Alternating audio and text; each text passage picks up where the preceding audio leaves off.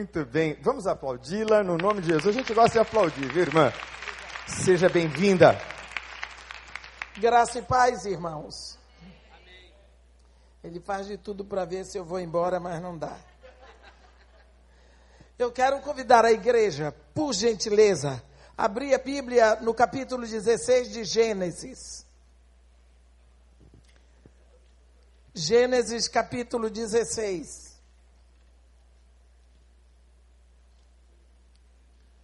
Vamos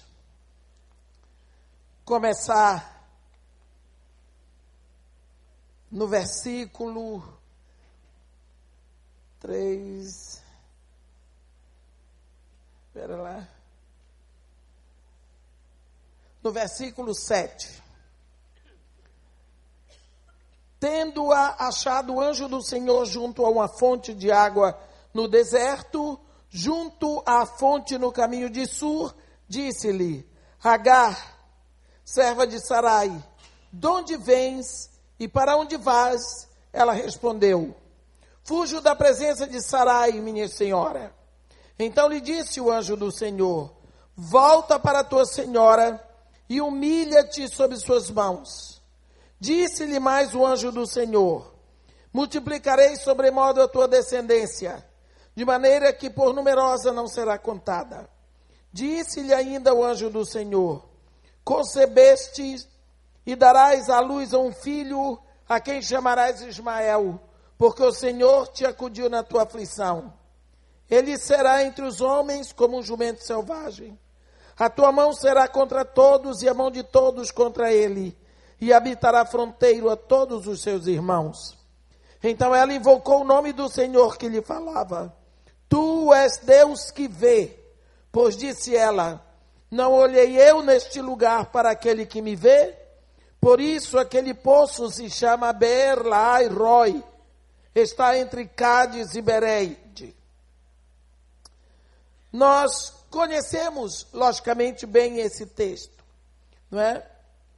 E nós lembramos que Jesus Cristo, lá em Lucas 15, ele diz que um pastor é capaz de deixar 99 ovelhas no deserto e vai atrás de uma que se perdeu, de uma que está perdida e que ele sabe que ela não voltará se não houver uma interferência dele. Uma única ovelha que se perdeu. Essa é a qualidade de um pastor no coração de Jesus. Esse é o modo que Deus age. Quando nós vemos a Bíblia dizer que Deus faz festa diante dos anjos no céu por um pecador que se arrepende aqui na terra. Então nós vemos como Deus, o Deus de, que criou todos os universos visíveis e invisíveis, como Ele está pronto a cuidar de um. Esse é o nosso Deus. Quando Deus encontra Agar, a Bíblia diz que ela era uma fugitiva, grávida, escrava de Sarai. E Deus a encontra destinada a morrer no deserto. Situação difícil. Uma mulher grávida, sozinha no deserto. Uma mulher que tinha sido mandada embora da casa do seu senhor. Mas ela não foi mandada, ela simplesmente fugiu. Ela fugiu por motivos dela. Mas agora ela está no deserto sozinha. E Deus encontra essa mulher, talvez ninguém desse nada por ela. Ela era uma escrava. Escravo naquela época tinha preço. Nós não sabemos o quanto Abraão pichinchou. Né? Lá no mercado escravagista do Cairo. Mas ele comprou a escrava para Sarai. Agora essa mulher está no deserto. A Bíblia diz que ela estava junto à fonte no caminho de Sur. Deus olha para ela e a chama pelo nome, Hagar, serva de Sarai. De onde vens? Para onde vais? Nós precisamos saber que ela respondeu: Fujo da presença de Sarai, minha senhora.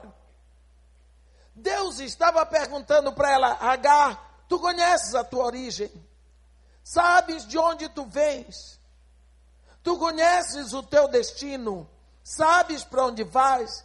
Ela praticamente disse para Deus: Não sei a minha origem, não sei o meu destino, eu sei que eu sou uma fugitiva. Então você tem que conhecer a sua origem e o seu destino, para que não seja um fugitivo.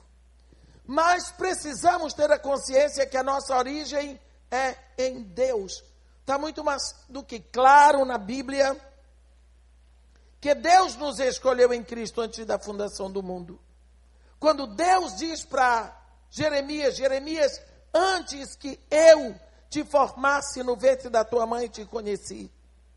Quando Deus fala essas coisas, significa que Ele aqui nos traz e nos forma no ventre da nossa mãe para nos dar um corpo físico para vivermos aqui na terra. Então, nós viemos de Deus e seguramente voltamos para Deus. Enquanto não sabemos isso, estamos aqui fugindo, somos fugitivos. Acontece que quando Deus pergunta isso para H, ela era totalmente fugitiva, ela não sabia para onde ir. Se você sabe a sua origem, você sabe o seu destino, você tem um mapa de viagem. Você é um peregrino. Você sabe para onde vai, você sabe que vai voltar para o lugar da onde você saiu. Fugitivo não se arruma, fugitivo não sabe para onde vai. Fugitivo está a mercê do que possa acontecer. Quantos de nós também fugimos? Nós, às vezes, estamos fugindo de situações, de problemas, de circunstâncias, mas não adianta, porque para onde formos, Deus está ali. E não adianta fugir de problema, porque o problema nos acompanha. É tão interessante como as coisas acontecem. Desde que somos pequenos, os nossos pais nos colocam numa escola e tem um professor sempre de matemática, que tem, ele é maníaco. Ele gosta de dar problema para a gente resolver. Que coisa terrível. Parece um taradinho, é uma porção de problema para quê? Para você resolver. Mas esse problema não é meu, mas eu estou dando para você resolver. Por que que professor gosta de dar problema? Para ver se nós aprendemos que problemas são para serem resolvidos. Mas, além do mais, se você não pensar bem, estudar bem o problema, o resultado dá errado, não é bom para você. Então, uma consciência criada em nós. Problema tem que ser resolvido. Mas quantas vezes nós achamos que o único problema tem que ser resolvido é o problema que o professor passa? Não adianta correr de problema. A Bíblia diz, um versículo que os crentes gostam muito, sabe o que é? As bênçãos me seguirão. Todo crente gosta disso. Mas eu digo outro versículo hoje: o teu pecado te encontra. Ninguém gosta. Ninguém quer saber. Só quer saber da bênção que segue. Mas o teu pecado vai te encontrar, ele vai no cheiro na hora certa ele está lá. Portanto, não adianta carregar pecado, não adianta carregar problema, ele vai te encontrar. Sabe que naquele dia que Deus falou com Agar, Deus falou para ela de uma forma tão paternal, porque Deus é Pai. Deus é Pai desde toda a eternidade. Pai, Filho, Espírito Santo. Naquele dia ele curou o coração de Hagar. Ele deu para Hagar alento e esperança. Ninguém ia se importar com uma escrava. E Deus, Deus disse para ela: volta para a tua senhora, humilha-te sob suas tuas mãos. Ele deu a direção certa. Ele aconselhou o melhor caminho para ela. E aí ele consolou, ele disse: Olha, multiplicarei sobremodo a tua descendência, de maneira que por numerosa não será contada. Quer um consolo maior do que esse? Ele disse para ela: Olha, Hagar, concebeste, tu estás grávida, tu vais dar à luz a um filho, e o nome dele será Ismael, porque Deus te acudiu na tua aflição. Tu estás aflita, mas eu estou te acudindo. Eu estou te dizendo que tu não vai precisar fazer exame para saber o sexo do teu filho, mulher. Já estou te dizendo, é macho, é Ismael. E vou te falar como vai ser teu filho. Ele será entre os homens como um jumento selvagem. A mão dele será contra todos, a mão de todos contra ele, e habitará fronteiro a todos os seus irmãos. Deus vem a essa mulher, a essa escrava, grávida, no deserto, sem saber para onde ir, fugindo da presença de Sarai. E ele dá para ela esperança. Ali, Deus mudou a vida dela. Deus mudou a visão de Hagar. Não é? E ela exclamou o que está escrito no versículo 13: Tu és Deus que vê. Porque eu olhei neste lugar para aquele que me vê. Que descoberta espetacular! Quando descobrimos que Deus vê. Deus vê. Quantos de nós esquecemos isso? Aquela mulher que viu ali, Deus vê. Você viu isto? Onde quer que você esteja, Ele vê. Em qualquer lugar, Ele lhe vê. Em qualquer situação, Ele vê. E você vê que Ele lhe ama. Ele segue você. Ele é fixado em você. Parece que Deus não pode deixar de olhar para você. Ele seguramente tem um caminho novo para você andar. Ele tem. Esse foi a vida de uma escrava grávida sozinha no deserto. Deus vai lá, Diz para ela: Eu sei que tu estás grávida. A tua descendência vai ser tão numerosa. Tu darás à luz um filho. O nome dele será Ismael. Ele vai ser, a tua descendência será tão grande que de tão numerosa ninguém poderá contar. Mas volta, humilha-te sob as mãos da tua senhora. Esse é o caminho. Ele falou tudo com ela quando essa mulher volta para Sara, ela sabia do seu futuro, ela sabia o seu destino, ela sabia que estava grávida de um rapaz que ia crescer, ele não ia morrer no parto, ele ia ser um homem. Ele tinha uma personalidade específica. Ele será entre os homens como um jumento selvagem, brabo, ninguém vai humilhar. Será um homem forte. Ela voltou com tudo, ela tinha dentro do ventre dela um homem livre e não um escravo como ela era dentro do ventre dela. Ela voltou porque e ela disse para Deus: Tu és Deus que vê. Quantos? Quanta interrogação aquela mulher tinha para o futuro, mas ela volta sabendo das coisas. Quando nós olhamos para João na ilha de Pátimos, você pensa, a ilha de Pátimos é uma ilha deserta no mar Egeu, o mar de Mármara. Lugar, naquela época, um dos lugares mais solitários do planeta Terra. Para qualquer lado que João olhasse ali, limitado naquela ilha, ele só viu o oceano, afinal de contas era uma ilha. E João estava lá.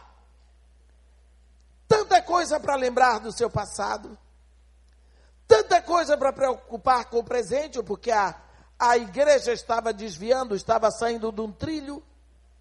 Tanta coisa para desejar, porque tinha saudade do seu Senhor Jesus. E agora ele estava ali e pensava: minha vida aqui não serve para nada, eu não posso anunciar Jesus, eu não posso estar no meio dos irmãos limitado, preso, cercado pelo mar. Lá, ali onde ele, preso pelo mar, Deus mostrou a ele a Nova Jerusalém. Deus, quando mostra para ele a Nova Jerusalém, no capítulo 21 de Apocalipse, ele diz: o mar já não existe. No primeiro versículo. Quando é mostrado para ele a nova Jerusalém, ele imediatamente diz: o mar já não existe. Não existe impedimento. Eu não estou mais preso. Eu não tenho mais nenhuma limitação. O mar que o prendia na ilha de Pátimos já desapareceu. Nós precisamos ver que o que ele está dizendo não há limitação, não há impedimento. Tudo que me impedia passou é a Nova Jerusalém. As circunstâncias que dolorosamente impediam nosso irmão João já foram vencidas. As suas também. Na hora certa, elas serão vencidas, se é que já não foram. Aquele que vê todas as coisas, diz a João: Eis que eu faço novas todas as coisas. Isso é uma porta para agir na sua vida. Você é o filho do Deus que vê. Quando nós lemos lá em 2 Samuel, aquela situação de Davi trazendo a arca para Jerusalém, Davi está tão feliz porque enfim ele consegue transportar a adoração para Jerusalém. Ele começa a se alegrar tanto, ele começa a dançar, ele começa a saltar, ele começa a adorar com exuberância do coração dele. Eu não sei se muitas pessoas estavam saltando com Davi. Eu não sei se essas pessoas dançavam só ou se saltavam. Eu só sei que o rei botou uma, uma estola sacerdotal de linha e explodiu numa exuberância de louvor, de alegria. Mas quando você lê isso, você vai ver que a mulher dele, Mical, ela viu o marido dando aquele show, não é? E ela não gostou. Ele não estava dançando uma valsa, nem uma marchinha, ele estava saltando. Eu não sei qual era o ritmo, mas ele estava saltando. A Bíblia diz lá em 2 Samuel 6, no versículo 14, Davi dançava com todas as suas forças diante do Senhor. E estava cingido de uma estola sacerdotal de linho. Olhe bem, Davi não estava dançando diante do povo. Davi não, está, Davi não estava dançando diante das mulheres. Davi estava dançando diante do Senhor. ele dançava para o Senhor. Não importa quem estava olhando, mas ele tinha certeza que Deus estava vendo. Cada célula do seu ser estava envolvida em adoração. Tudo o que ele fazia era levado na direção de Deus. Ele estava dançando diante do Deus que vê. Ele tinha certeza que Deus estava olhando para ele. Muitos de nós precisamos nos despir desses ornamentos religiosos. Precisamos nos despir do orgulho cultural, porque a palavra de Deus diz: grande é o Senhor e muito digno de ser louvado.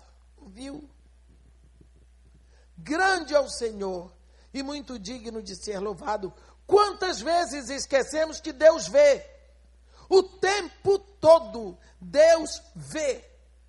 Deus vê dentro do seu quarto, Deus vê dentro do seu banheiro, Deus vê você na sua sala, Deus vê.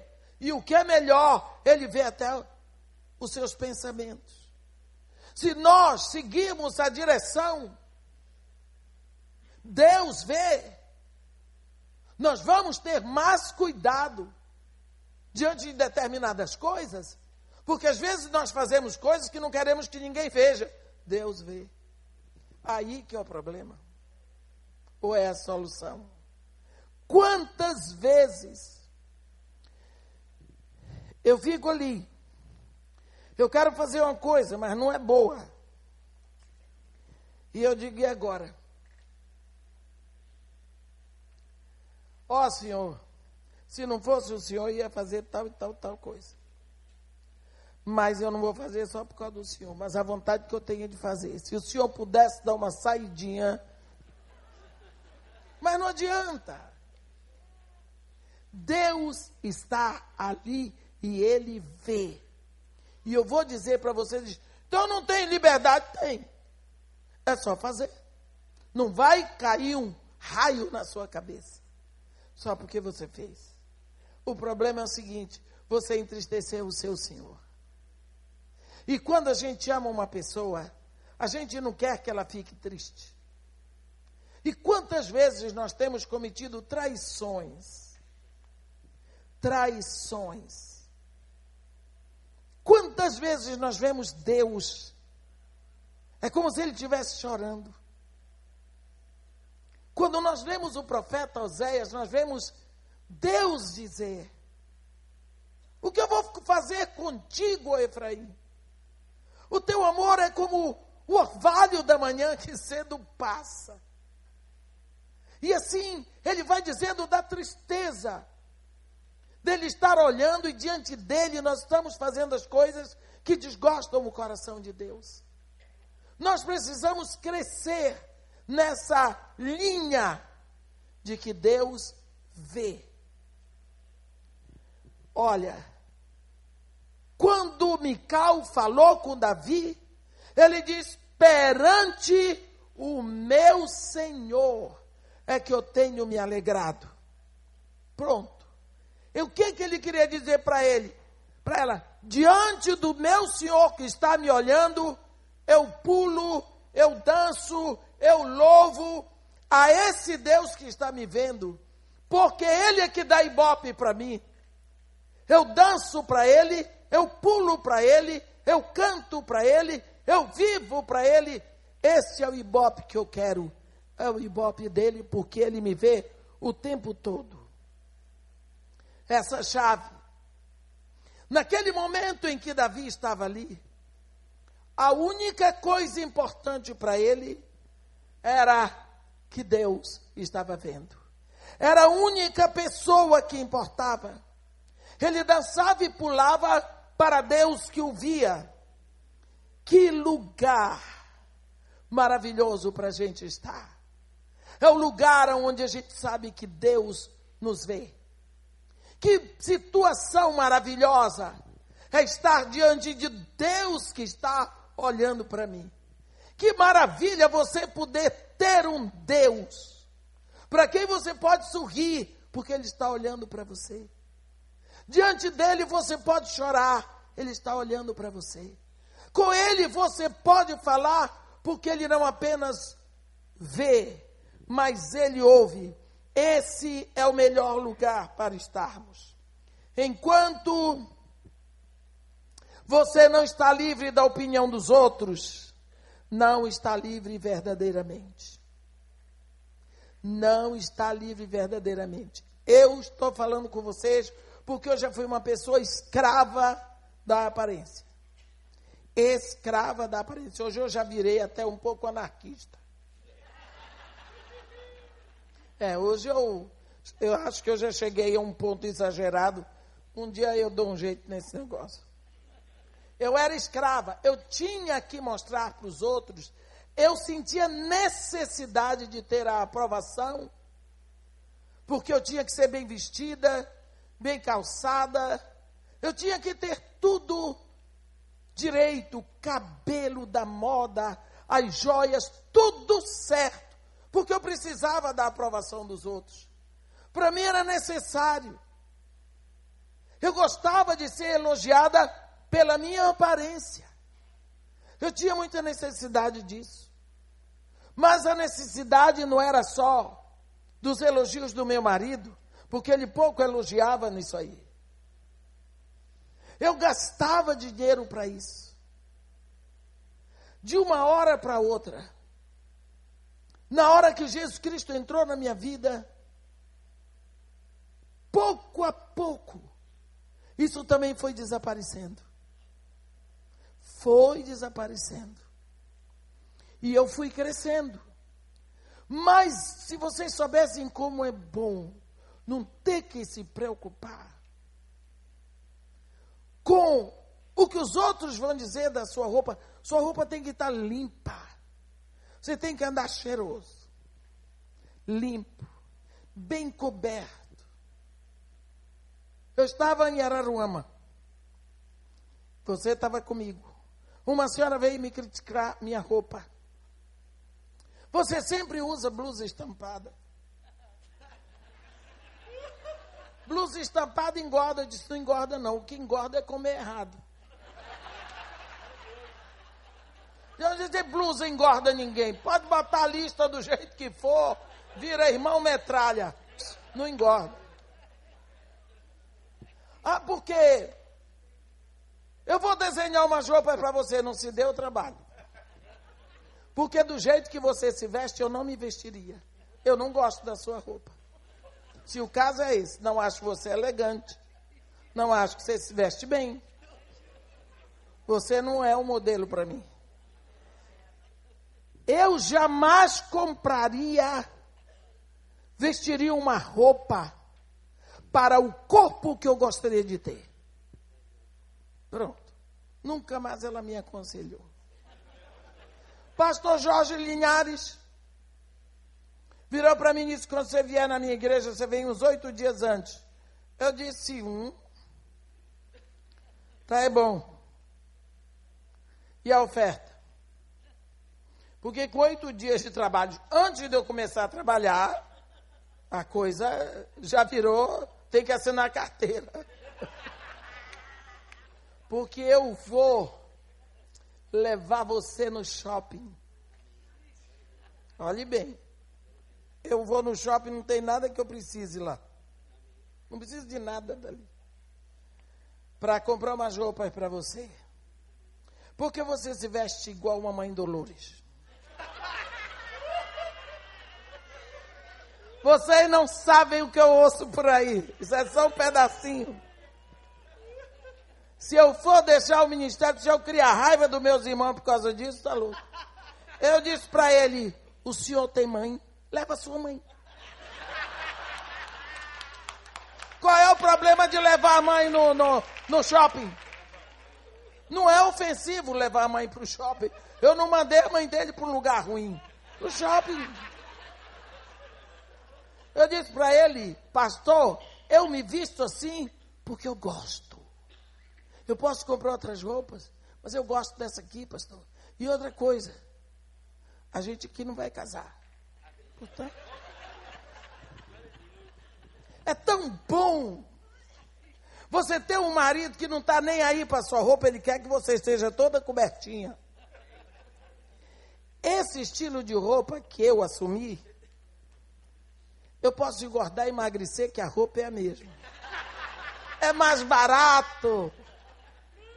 É muito mais prático. Mas você se vista bonitinha para o seu marido, viu? Nós, quando olhamos e temos certeza que Deus nos vê, nós estamos muito mais livres e desimpedidos da opinião dos outros.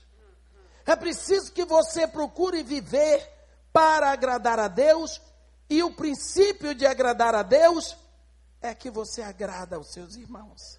Você não ofende os seus irmãos, mas você vive na presença dele. Mical desprezou Davi no seu coração. E ela pensou que Deus não estava vendo. Mas Deus fechou o ventre dela. Naquela época era um preço muito alto para pagar. Ela teve que pagar esse preço porque criticou o louvor. Davi estava se esbaldando para Deus, para Deus gostar. Estou dançando para o Senhor, estou me alegrando para o Senhor. E ela estava achando feio. Vá criticar o louvor dos outros. Davi não estava dançando para ela. Tem gente que diz: não gostei do louvor daquela igreja. Vai lá na sala Cecília Meirelles. O louvor não é para você gostar. O louvor é para Deus gostar. O louvor é para Deus. Quando você pensa no louvor de Israel daquele tempo, era um tal de tambor. Eu não sei, quando eu penso Deus, na sua santidade, como é que gostava tanto de tambor? Tambor. Deus gosta de tambor. Haja o lodum. Deus gosta. Acabar não se pode tocar uma bateria. O louvor é para Deus. Desde que você tenha no seu coração o desejo de agradá-lo, é para Ele.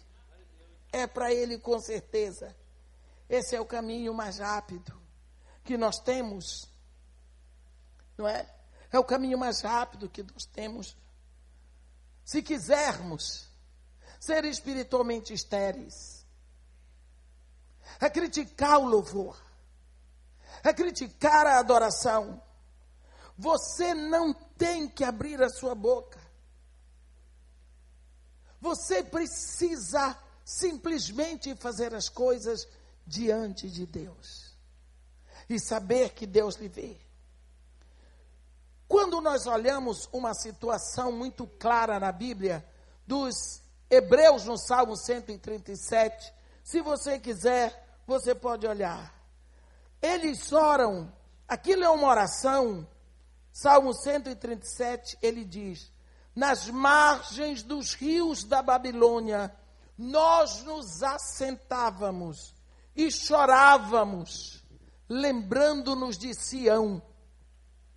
E nos salgueiros que lá existiam, pendurávamos as nossas harpas, pois aqueles que nos levavam cativos nos pediam canções, e os nossos opressores que fôssemos alegres, dizendo: Cantai-nos algum dos cânticos de Sião. Como, porém, haveríamos de cantar o canto do Senhor em terra estranha? Se de ti me esquecer a Jerusalém, que se resseque a minha mão direita, que se apegue a minha língua ao paladar, se eu de ti não me lembrar Jerusalém, como a minha maior alegria contra os filhos de Babilônia, Senhor. Lembra-te, Senhor, no dia de Jerusalém. Porque eles gritavam: arrasai-a, arrasai-a, até os fundamentos. Filhos de Babilônia, filha de Babilônia, que há de ser destruída. Feliz aquele que te der o pago, feliz aquele que pegar os teus filhos e esmagá-los contra a pedra. Você está vendo? Esse povo vai sendo levado cativo e lá vão eles. E quando se assentam penduram a harpa. A harpa, o instrumento do louvor, o instrumento da adoração, o instrumento predileto de Davi. Pendurava no salgueiro, isso é uma figura poética, porque o salgueiro é o chorão, né? aquela planta que tem o nome de chorão, porque ela cresce se voltando para baixo como se fossem lágrimas.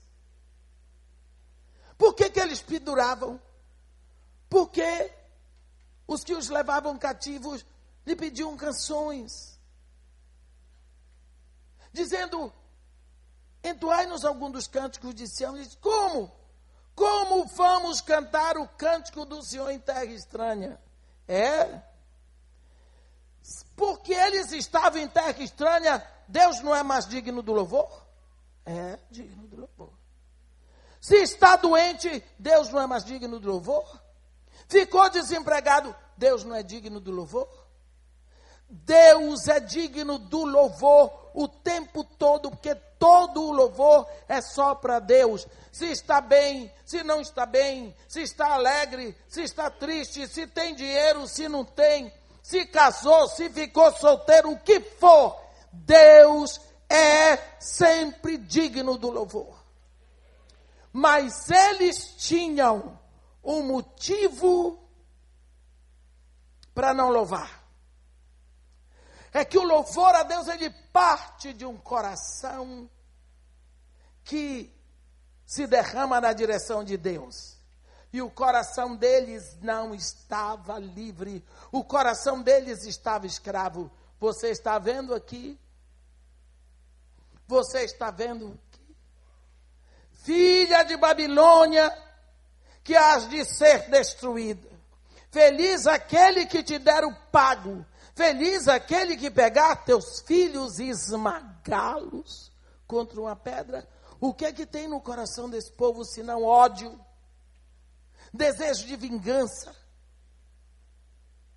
Era por isso que eles não podiam louvar, porque eles estavam cheios de ressentimento, de amargura, de ira.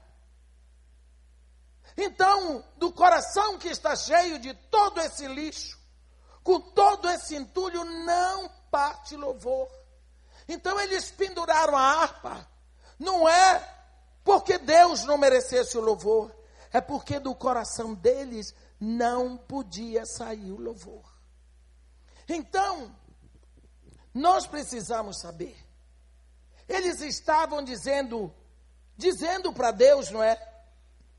Ele diz, Salmo 137, contra os filhos de Edom, Senhor. Lembra-te, Senhor, no dia de Jerusalém, porque eles diziam, arrasaia, arrasaia até os fundamentos. Eles lembram das palavras que os inimigos diziam. Sabe, quando você vai pela, pela sua vida, lembrando de palavras que foram ditas para você. Quando a gente vai aconselhar pessoas, ah, que quando eu era pequena me chamavam disso, me lembram de todos os apelidos. A irmã fizeram muito bullying, bullying contra mim. Eu digo, ah, quem é que não sofreu bullying na vida? Porque era preto, porque era branquelo, porque era baixinho, porque era um varapau, porque era gordinho, porque era magrinho, porque era pobre, porque usava aparelho, porque, porque de qualquer jeito lhe botaram um apelido. E você vai passar a vida lembrando dos apelidos? Lembra-te, Senhor. Não, irmã, não posso esquecer, não estou mandando você esquecer, estou mandando você largar isso para lá. Libera essa palavra. Libera essa palavra. Porque você não pode carregar. Olha aqui, impediu o louvor. Era tanto lixo, tanto entulho naquela alma que impediu o louvor. Quantas vezes você vem carregando isso por aí? Eles tinham ódio da Babilônia, eles tinham ódio dos filhos de Edom, era só ódio, ódio, ódio. Como? Para que aquela harpa? Tinha que ficar no salgueiro. Aliás, eu não sei nem por que eles trouxeram a harpa. Se eles estavam indo para a escravidão. Eles já estavam escravos. Mas aquele Deus que é digno de todo louvor, de toda adoração, ele nunca deixou de ser digno. Só Deus merece todo louvor. Nós precisamos saber, quando João estava preso na ilha de Pátimos, ele estava preso pelo mar. E Deus diz, mostrou para ele a nova Jerusalém e ele gritou: O mar já não existe. Quando Davi foi criticado por Mical, porque ele estava dançando e pulando feliz que trouxe a harpa. Ela o critica, ele diz: É perante o meu Senhor, mulher, não é perante ti, não. É perante o meu Senhor que eu tenho me alegrado. Eu estou dançando em frente a um Deus que vê. Quando Deus chamou a escrava Hagar e disse para ela: Hagar, retorna para tua senhora, humilha-te sob as tuas mãos, porque tu estás grávida de um filho. O teu filho tem futuro. Ela disse: Tu és Deus que vem. E você, meu irmão? E você? O Deus que você adora é o Deus que vê. É Deus que vê o seu coração. É Deus que está vendo a sua situação. É Deus que vê a sua lágrima.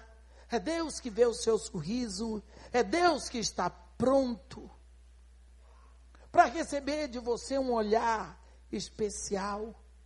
Quantas vezes durante o dia você fecha os olhos e pensa, ele está bem aqui. Quantas vezes você faz isso? Ele está bem juntinho de mim. Ele está aqui, Senhor, eu sei que tu estás aqui. Se você não fizer um esforço para sair dessa generalidade que você vive, você não vai conseguir isso. É preciso que você entre na privacidade do Senhor. O tempo todo Ele está ali. Você tem que entrar na privacidade e isso faz muito bem. Eu tenho aproveitado da presença de Deus. Esse engarrafamento que todo mundo reclama, para mim é uma benção. É como se Jesus estivesse sentado ali do lado, eu conto tudo para ele, eu faço todas as fofocas. Faço, sim, pastor Wander. Está pensando que não? Faço. Falo da minha vida, falo da vida dos outros, reclamo. Digo para ele, se eu não estou compreendendo aquele pastor, aquilo dali, sou o senhor para gostar dele. Mas... Falo.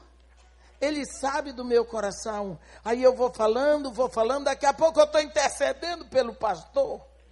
E já estou pedindo perdão a Deus que eu não gostava do pastor. Por quê? À medida que você começa a falar de uma pessoa, o Espírito Santo vai, ó, ó, ó, ele vai direcionando você, porque nós não sabemos orar como convém. Daqui a pouco a gente entrou na intercessão. Não é?